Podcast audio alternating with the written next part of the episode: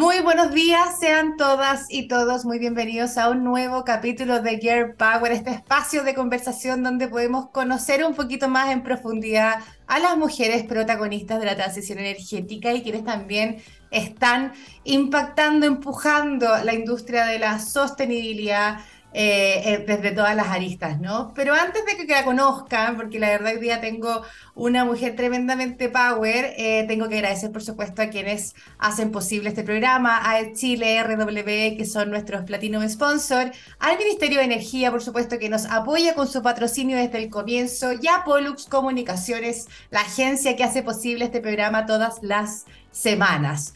Hoy nos vamos a, no salir porque está muy vinculada también, pero vamos a hablar más de cambio climático, ¿no? Eh, este paraguas que, que, nos obliga también a empujar cada vez con más fuerza a las organizaciones para trabajar con compromiso, convicción y lograr por fin un desarrollo cero emisiones, ¿no? Para hablar sobre este tremendo desafío que nos impone el planeta, tenemos hoy en Gear Power a Jocelyn Amblack. Jocelyn ha estado vinculada, digo, al mercado energético por más de 15 años y ahora también con el liderazgo climático en su nuevo rol como directora ejecutivo de Chapter Zero Chile. Ella está involucrada también con la academia, donde es mentora y consejera de UDD Ventures y consejera de la Dirección de Servicios en la Universidad Federico Santa María, entre otras cosas, ¿no? Ahí conoceremos un poquito más de ella. Bienvenida, Jocelyn ¿Cómo estás? Muchas gracias, Fernanda. Feliz, muy emocionada, muy contenta de estar en este programa de tantas mujeres power, partiendo por ti, partiendo por el equipo que está contigo también, que te soporta, te da ahí la fuerza, y de todas las que han pasado y las que pasarán, ¿no es cierto? Marcando ahí, marcando, impulsando esta labor tan importante que podemos también desde el liderazgo femenino impulsar y sobre todo en lo que tú bien dijiste en estos desafíos sostenibles que tenemos hoy en día como país y como planeta. Gracias, me encanta, me encanta también las flores de vuelta, te las agradezco, viniendo de ti me encanta además. Eh, con, con, Jocelyn, con Jocelyn hemos estado conversando hace un rato, invitándola, viendo agenda, agenda también para poder calzar y ha sido la verdad muy rica la, la, relación que se ha dado. Así que feliz también de tenerte esta mañana con nosotros en Gear Power. Tenemos poquito tiempo, siempre lo advierto, para ir de cajón a, a, las preguntas y poder conocerte un poquito más y lo que están haciendo. Y quiero ir directo a, Chapter Zero, eh, que, que, busca, ahí tú nos, nos contarás más, eh, pero busca promover mover competencias y herramientas para trabajar por una economía cero emisiones, que me parece tremendamente desafiante, tremendamente importante. Y ahí conocer primero qué significa para ti eh, ser líder de esta iniciativa en Chile. Y también eh, en este contexto, cuáles son los principales desafíos y metas que tienen para nuestro país eh, entendiendo la importancia que tiene, ¿no? Cuando hablamos de metas medioambientales internacionales asumidas por Chile, carbono neutralidad y cuántas otras cosas donde todos tenemos que poner de nuestra parte. Sí. Tal cual, Fernanda. Todos tenemos que poner de nuestra parte. Y la verdad que eso es lo que hace mucho sentido de este Chapter Zero. Está en Chile, eh, lo estamos impulsando ya fuertemente a partir de este año. Si bien lo trajo el Instituto de Directores junto con Iguay y la Bolsa de Santiago hace un par de años, todavía estaba como armándose. Y ahora ya este año ya le estamos dando ahí todo el power, dándole toda la fuerza, eh, porque también el CGI, que es como el articulador en el fondo, también ha ido cambiando en su estrategia y está impulsando semana a semana, sumando a más países en estos capítulos que se le llama. Entonces, el CGI es el Climate Governance Initiative, que es el que está bajo el amparo del World Economic Forum, que sigue los ocho principios de gobernanza climática. Y ahí empieza a ser el primer como diferencial estamos hablando de la gobernanza. Y cuando hablamos de la gobernanza, si bien conocemos, lo ponemos los términos de ESG, ¿cierto? La G, la G de gobernanza tiene que ver en cómo yo voy articulando este gobierno corporativo de las organizaciones para que puedan funcionar, gestionar, controlar y mantenerse sostenible en el tiempo, desde la sostenibilidad del largo plazo en la generación de valor compartido de sus diferentes grupos de interés. Entonces, este World Economic Forum empieza a determinar cuáles son los ocho principios de una buena gobernanza y el Climate Governance Initiative empieza a articularlo en capítulos que están en diferentes lugares del mundo. Llaman 58 países y nosotros somos uno de esos capítulos, bajo el alero del Instituto de Directores que lo ha traído, principalmente porque el Instituto de Directores de Chile era la casa, en el fondo, es el instituto de donde se trabajan las mejores prácticas de gobierno corporativo. Entonces, hacía muchísimo sentido conectar esta parte que es la gobernanza climática con lo que se va estructurando y enseñando en el Instituto de Directores para ver cómo los directores van entendiendo mejor su rol cómo los directores van aprendiendo a, armar, eh, a, monitorear una estrategia de largo plazo, a no pensar tanto, a salir del management y meter las manos mm. ahí en el día a día, sino que estar más en cómo me veo con la organización, cómo la organización se va, se plantea, se va a adaptar, va a ser más resiliente, que son las temáticas que hoy día tenemos que plantear. Y a esto se le suma entonces esta gobernanza climática que nos orienta el Chapter Zero. Entonces, en Chile lo que estamos haciendo es armar una red de directores y directoras que le hemos llamado los directores y directoras de la acción climática,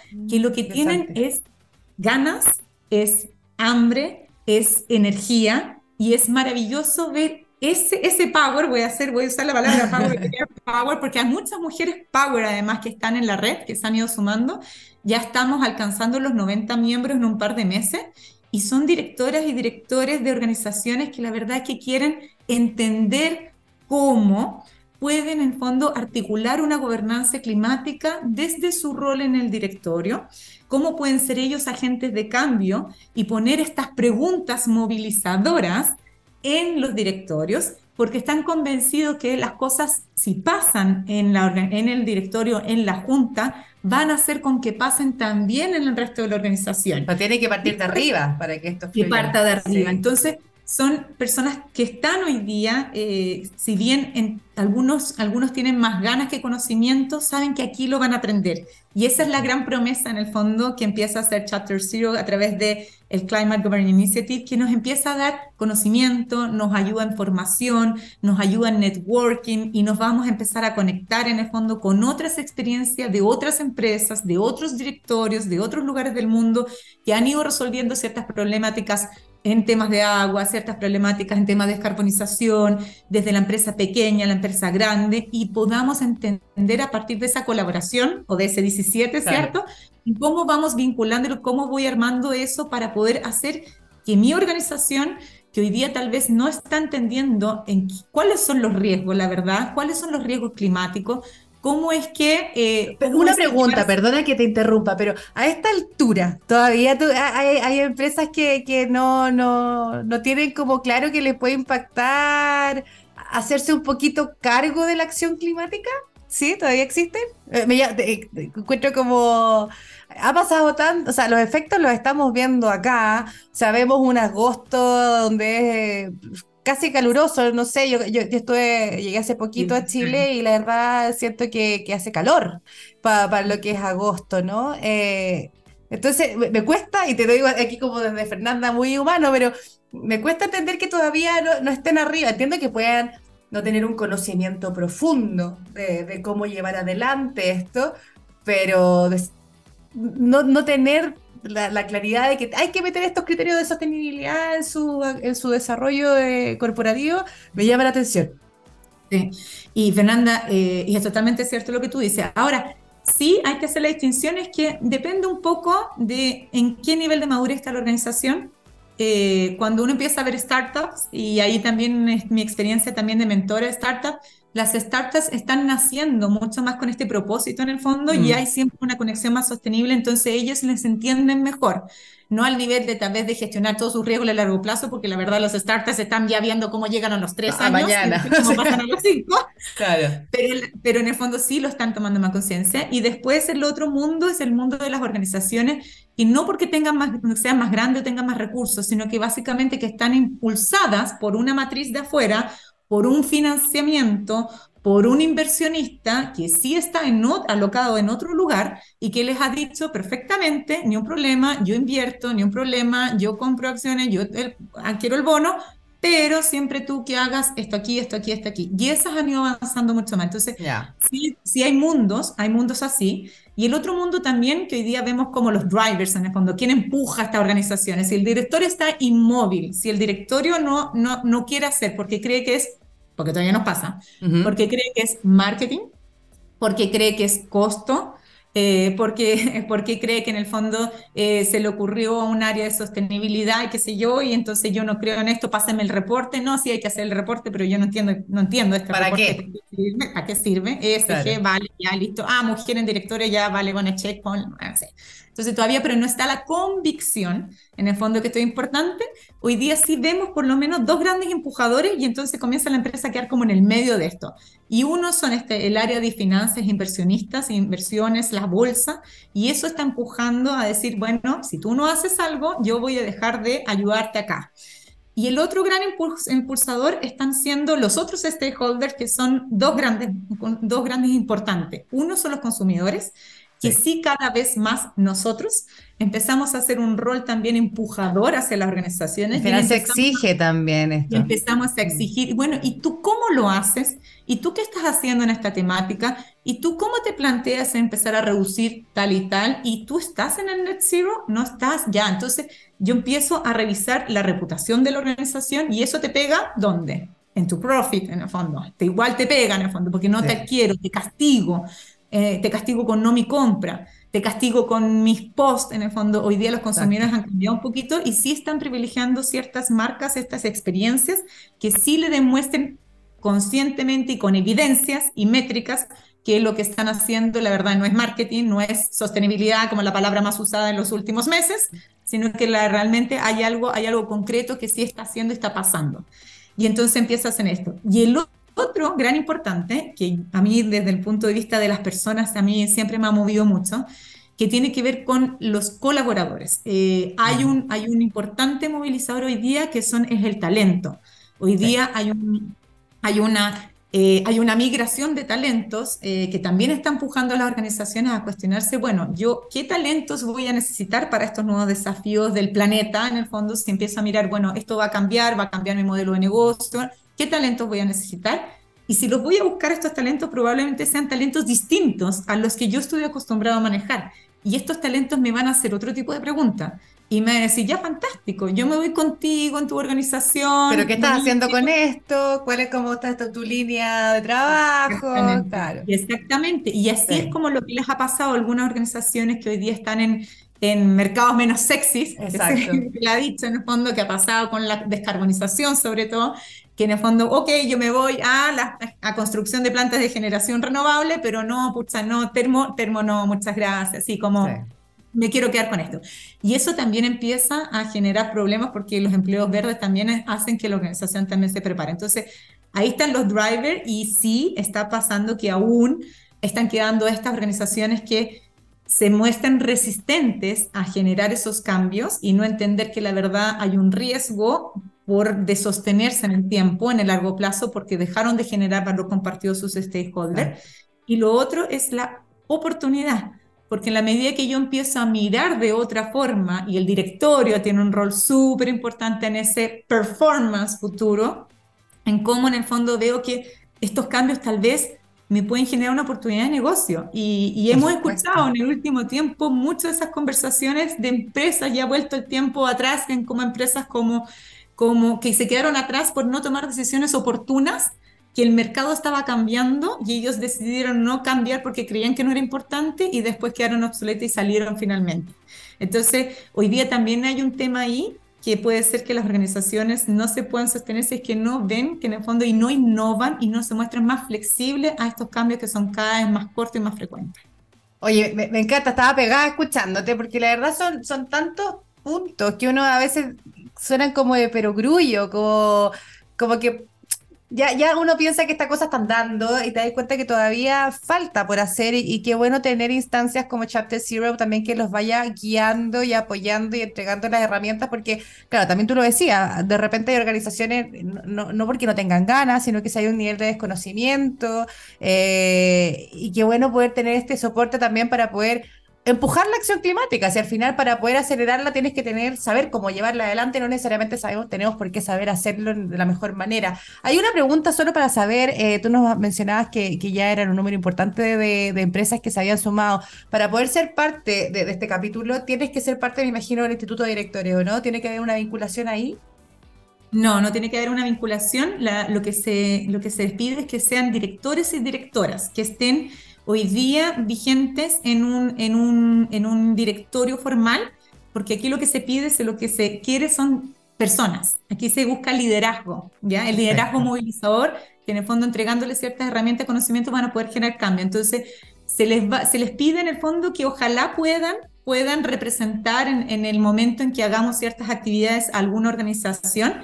Pero la verdad, como son directores y directoras en Chile, y eso ha sido muy bueno en los últimos, tiempos, en los últimos tiempos, cómo ha ido cambiando, hay directores que están en más de una organización y se ponen, ¿cierto? En, en una, están en una fundación, están en una empresa privada, pequeña, grande, abierta, cerrada, y eso hace que en la minuto que el director hace un cambio en su conciencia y coherencia de esto, lo que va a hacer es que lo multiplica, exactamente, lo multiplica. Y ahí, Fernanda, lo que más me ha llenado a mí en el último tiempo y de que yo vengo de la organización donde yo estuve en el management, es poder ver cómo realmente lo que vamos a lograr con esto, lo más lindo es mostrar que los directorios sí pueden ser agentes de cambio, que sí están comprometidos porque siempre vemos la organización sufriendo, los gerentes de sostenibilidad sufriendo, porque dicen yo empujo, empujo, empujo, empujo y tengo un montón de gente de cambio abajo, pero llegan acá arriba y aquí no me pescan. Se frena, exacto y aquí no mm. pasa nada. Y entonces, cuando empiezan a ver que desde el líder, el walk the talk, el que están haciendo, que la verdad es que ven que el, el, director se está sacando una foto que está haciendo esto y lo empujó y lo hizo, lo creyó y les dijo, bravo, vamos, este es el KPI, este es el, este es el incentivo, todos vamos para allá, es otra cosa lo que pasa en las organizaciones y es otra cosa que pasa en la cadena. Oye, y, aquí ya mirando un poco más macro, porque estamos hablando de, quiero, quiero del capítulo particular y, cómo se han ido, eh, cómo se ve desde los directorios, pero aprovechando tu visión experta en esto y que, y que ya estás involucrada con tantas marcas, con la industria en general, con todas las que estamos metidas en esto, ¿Cómo vamos? Eh, cuando uno piensa en, el eh, ¿cómo va Chile a tu juicio encaminado en el desarrollo de una economía eh, baja en emisiones o cero emisiones, idealmente? ¿Vamos bien? quizás cuáles son los puntos donde todavía estamos medio frenados, los cuellos de botella que identificas dentro de este proceso? Yo tengo la sensación que vamos bien y vamos mucho mejor que otros países. Lo que pasa es que realmente somos muy, em, tenemos la sensación de que siempre como somos tan chicos, somos tan ínfimos y somos tan pequeños y somos tan poco relevantes en comparación con otros. Entonces, hay muchos que se mueven menos o se mueven a menos velocidad porque creen que el que lo tiene que hacer es China o Estados Unidos. Y dicen, no, no, mientras ellos no lo hagan, ¿yo para qué? Entonces, y se quedan un poquito ahí en, ese, en esa parte más, más, más lenta de avance. No obstante, no obstante eh, creo que estas iniciativas como Chapter Zero, organizaciones que, que se están haciendo, la ley de transición energética, ley de marco de cambio climático, en el fondo, son todas iniciativas que vienen de una colaboración público-privada además y que ahora nos toca todo el proceso de, la implementación de la ley de marco climático que va a generar en el fondo muchos cambios y si tenemos la ley REP, entonces si nos vamos comparando con otros, yo creo que estamos construyendo un modelo de resiliencia y adaptación muy bueno. Sí, obviamente tenemos que ir viendo cómo le vamos entregando estas herramientas a, a, las empresas, a, las organizaciones, a las personas, a las familias, a, los, a los colegios, a los niños, para que todos en el fondo desde sus pequeños roles en su vida puedan ir implementando cosas, acciones que en el fondo van en la sumatoria, vayan haciendo cambios, porque si nos quedamos esperando que otros lo hagan, en el fondo, o, o, llegue, o llegue la matriz y me diga, ya ahora tú haces net zero, entonces, en verdad, vamos a andar mucho más lento, aun cuando ya tengamos todos los parámetros y políticas y leyes. Entonces, tenemos que ser un poquito más, más, más, em, más proactivos y saber que en el fondo tenemos que empezar a a, tener, dejar de tener el miedo de, medir un scope 3 por más que sea más difícil que el scope 1 y 2, a dejar de tener el miedo, a compartir más experiencias con los otros, a ver que en el fondo a unirse con el otro también es importante eso. porque al final todas, especialmente cuando hablamos porque tú de las grandes industrias, eh, no hay que descubrir la rueda a veces, o sea, trabajemos colaborativamente, compartamos experiencias, veamos los buenos estándares que está haciendo uno y quizás yo estoy quedando atrás. Eh, siento que a veces siento, siento que falta tanto de eso, como de, de ser más equipo a veces. Bueno, somos competencia, pero también podemos ser equipo en cosas tan importantes que nos afectan a todos. Hay, hay, una meta, y la meta es un net zero, la meta es, es hacernos más, más resilientes, la meta es cómo nos adaptamos para que las, las generaciones siguientes puedan seguir viviendo en buena, con buena mm. calidad de vida, para que las organizaciones puedan seguir manteniéndose. Entonces, sí hay un objetivo. Entonces, claro, efectivamente, cómo yo me colaboro y cuando yo aprendo cómo colaboro en la cadena, la, la cadena Fernanda también es súper importante, porque en la cadena tengo un montón de agentes que son más chiquititos y que si ellos también necesitan ayuda, entonces, ¿cómo yo voy ayudando también a ellos para ir avanzando? O sea, si yo pude avanzar en una reducción de emisiones, si yo pude poner una plantita solar, si yo pude hacer una, un, eh, no sé... o hice un proceso y aprendí a medir mi huella, te, la, te pasa el conocimiento un poquito. Generosidad, generosidad, generosidad, más generosidad efectivamente porque de verdad que la meta es una. Sí, y de hecho es un número muy terrible que se llama 1.5 y estamos súper lejos todavía de poder evitar que, que, el planeta no se caliente más que eso, la verdad. Ver la guata, ¿ah? cuando uno piensa en eso, ver la guata. Oye, Jocelyn, tú hablabas de eh, Jocelyn Ann, que, es nombre compuesto, ¿ah? para quienes nos están escuchando, lo pregunté para, no embarrarla. Eh, Tú mencionabas esto de, que el conocimiento venga también de forma temprana o de, tanto los colegios, educación, ¿no? Eh, tú estás muy vinculada, por, lo que adelantamos también al comienzo, con la academia, con distintas organizaciones, eh, establecimientos educacionales, universidades. Ahí se están considerando estos criterios o este conocimiento de, sostenibilidad en términos generales, finalmente son las nuevas generaciones que cuando lleguen a director no tengas que partir de cero, sino que tengan un conocimiento previo y digan, ok, eh, sé esto, lo tengo integrado en mi ADN, entonces parten ya de, de, una forma muy distinta, con una realidad y un escenario muy distinto a lo que quizás otros están ahora viviendo, enfrentando una cosa nueva. ¿Se está haciendo eso? ¿Se está enfrentando a nivel de la información? Yo, por lo, que he visto, em, se hace mucho más tal vez en las partes como ya de pregrado, de posgrado, pero la verdad es que en la etapa en, en el colegio eh, y en la educación básica, e incluso, Fernanda, también en la casa, porque también tienen que parte con el fondo del colegio no nos saca nada sacarte en la unidad 5 que veas la unidad de energía, si resulta que los hábitos en la casa son totalmente distintos a lo que te enseñan en, el libro en la clase. Entonces, ahí hay un trabajo súper fuerte, sobre todo de nuevo si queremos ver que esos van a ser los próximos colaboradores que nos van a ayudar y van a empujar. Entonces, ahí hay un trabajo trabajo súper fuerte y ahí el Ministerio, por lo menos el Ministerio de Energía, donde ahí yo tengo un sombrerito que se llama em, Embajadora del Equality in Energy Transition y que lo que buscamos somos embajadores por dos años en esta iniciativa global y lo que estamos trabajando efectivamente junto en un programa que también se llama Educa Sostenible, que es, como ir llevando hacia los colegios, ir empujando a los padres, a los padres también, a que empujen el rol diverso de hombres y mujeres para ir preparándoles como agentes dentro de este proceso de sostenibilidad, porque esto no se va a acabar en el fondo, esto vamos a seguir en esto, esto no es un periodo, hicimos una pausa en el mundo y dijimos, ya, ahora vamos a trabajar criterio ESG y después vamos para otra cosa. La verdad es que esto tiene que ser parte de nuestros hábitos, nuevos comportamientos, nuevas formas de hacer las cosas y de pensar, mindset.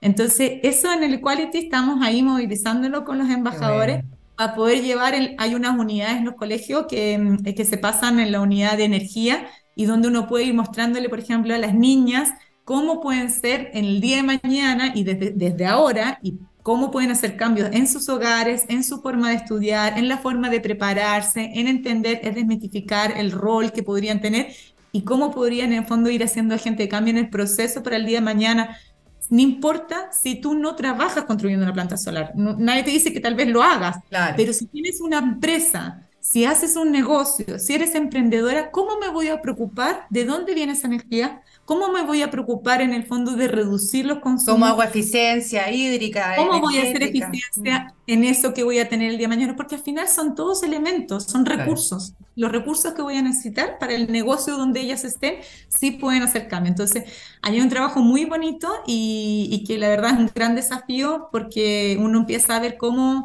hay tanto mito, hay tanta etiqueta todavía, hay tantos sesgos inconscientes aún, eh, que sin querer le pasa uno a uno. Entonces, cuando uno tiene, yo tengo dos niñas y son mi gran movilización, es todos los días eso, porque en el fondo paso el ser mujer más segura, que es difícil, eh, el, poder, el poder tirarse a la piscina, el atreverse, eh, el, el, decir, bueno, si es que, si es que veo con, algo con un auto, ¿cuál auto voy a privilegiar? Mamá, el eléctrico, mamá, las plantas solares. Entonces, ahí, está el rol, de, de, ir metiendo la semillita. Va metiendo el bichito, va metiendo el bichito, y, esa, y esos son multiplicadores el día de mañana.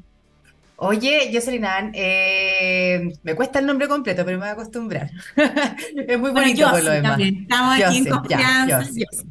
Tú mencionabas que eras embajadora del Equality and Energy Transition, que ya mencionaste algo, también eres eh, Women in Energy del WEC, pero eh, si, nos, queda re poco tiempo, y, yo vi pasar una, una, noticia que me gustó mucho, que recibiste las salas del G100, eh, Mission Million, y que destaca justamente a mujeres líderes que promueven un futuro con inclusión e igualdad de género. Que, que ya habías adelantado, te, te, pasaste para acá directo, así que me diste el pase para poder preguntarte por estas alas. ¿Qué significa para ti este reconocimiento? Tremendamente importante además.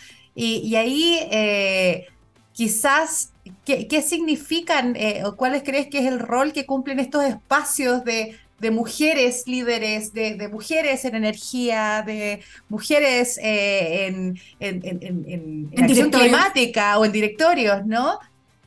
primero las alas, ¿qué, ¿qué, fue recibir esas alas? Y ahí vamos, cuéntame qué, qué, qué opinas de estos espacios. Ah, de verdad, sí, creo que fue como un ojito importante de, este año para mí. Me sorprendió eh, cuando me contactaron. Yo ya había visto tantas otras mujeres del mundo que, que habían, habían ganado su sala que cuando, cuando me dijeron, me dije, broma, broma que en verdad yo también me pueda ganar unas alas, qué orgullo. Qué orgullo. Eh, eh, sí, es como, chuta, soy parte, es como es como de nuevo hacer un check a todo lo que tú has venido haciendo, a todo lo que tú has creído, a todo lo que has empujado. Eh, del mundo de donde vengo, el mundo de la energía por tantos años, eh, un mundo mucho más masculino donde uno yo ya lleva muchas cosas atrás en el fondo de experiencias no tan ah, ah, eh, difíciles, difíciles, desafiantes. Y entonces cuando tú dijiste, pero fuiste abriendo, fuiste abriendo de a poco, fuiste empujando, empujando, empujando, que empujaste, transformaste, y además cuando transformaste, hiciste que muchas otras cosas pasaran. Entonces es como, es como un premio, es un honor tener eso. Y, Sin duda es un premio, ay, tómalo como tal. Y es como un connected dots, que me dice mi querido Claudio Muñoz, eh, que de verdad para mí es como un gran mentor en mi vida hoy en día. Y, que la verdad Connecting the Dots para mí fue como, caramba, hace demasiado sentido a todo lo que he venido haciendo, a todo lo que soy y a todo lo que quiero seguir empujando desde el punto de vista desde la igualdad y la diversidad. Y cuando yo digo S de la ESG, donde ya estaba, y la E de, que para mí era Energy y ahora es Environmental. Ahora estás con tu government.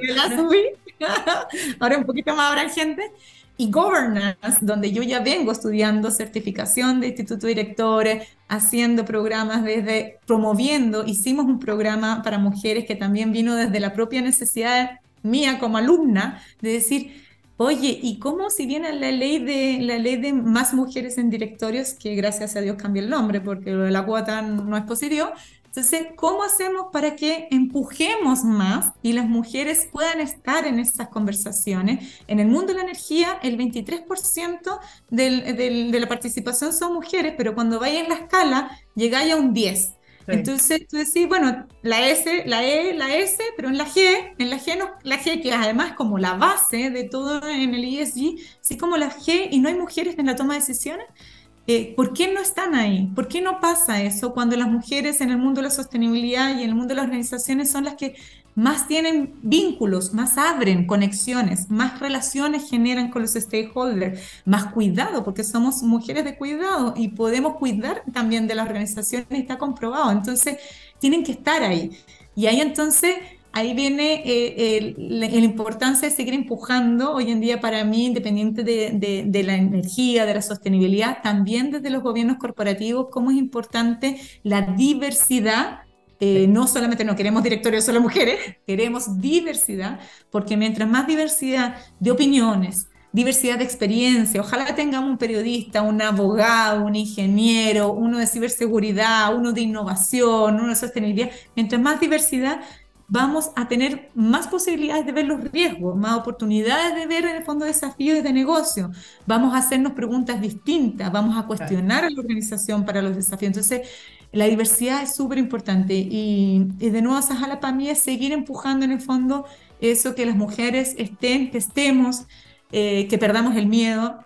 En este programa que, que, acabamos, acabamos de terminar hace, hace algunas semanitas ahí en el Instituto de Directores, aprendimos cómo, cómo, cómo todavía nosotros las mujeres estamos tan, con tanta carga y son esas cargas las que nos dan miedo para poder llegar. que no nos atrevemos, que decimos no la vamos a poder, tenemos tantas cosas para hacer, ¿cómo voy a administrar mis tiempos? Es que va a significar que voy a tener que viajar y mis hijos allá, Las es que mucho culpas. networking, y ahí pierdo, y perdemos y las organizaciones por no adaptarse a que estén las mujeres con sus tiempos, las organizaciones no se adaptan, pierden la verdad la posibilidad de, de poder ser enriquecidos con la oportunidad de la diversidad. Pero aquí tenemos una mujer tremenda, una girl power con sus alas además, así que un honor que te hayas ganado eso en representación también de nuestro país, te felicitamos un montón. Y bueno, llegamos a- al final del capítulo, ha sido demasiado entretenido, quedamos cortas para variar, pero bueno, ahora no próximas oportunidades, cuando te lleguen nuevas alas ahí nos volvemos a ver o cuando haya novedades con el Chapter Zero, feliz de, de poder conocerlas y presentarlas más. Así que, Jocelyn Ann, un abrazo enorme, un gustazo haberte conocido, que hayas estado con nosotros en el programa. Eh, por supuesto, todas y todos que nos escucharon esta mañana, los esperamos como siempre todos los jueves a las once y media de la mañana. Somos Girl Power, somos Pollux. Nos vemos, que estén muy bien. Chao, chao. Gracias.